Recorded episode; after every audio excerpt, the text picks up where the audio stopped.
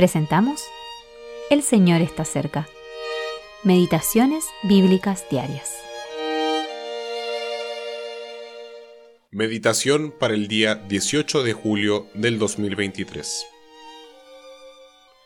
Esforzaos y cobrad ánimo. No temáis ni tengáis miedo de ellos, porque Jehová tu Dios es el que va contigo. No te dejará ni te desamparará. Y Jehová va delante de ti. Él estará contigo. No te dejará ni te desamparará. No temas ni te intimides. Deuteronomio capítulo 31 versículos 6 y 8.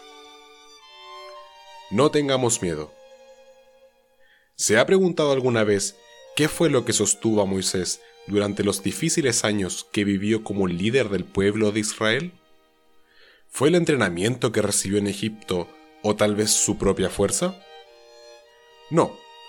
Más de una vez Moisés quiso abandonar su función debido a la presión a la que estaba sometido, pero fue fortalecido por la promesa de la presencia de Dios con él. Cuando Moisés murió, Josué se convirtió en el líder del pueblo de Israel, y el Señor le hizo la misma promesa que a Moisés, la cual quedó registrada en el primer capítulo de Josué. Ambos hombres necesitaban esta promesa para ayudarlos a liderar al pueblo y a luchar en las batallas que surgieron. Hoy en día, los cristianos también se enfrentan a muchas batallas y, a veces, las tareas que tienen por delante les parecen abrumadoras. Pero tenemos las mismas promesas en las que estos dos siervos de Dios se regocijaban y se apoyaban. El Señor Jesús dijo, Yo estoy con vosotros todos los días hasta el fin del mundo.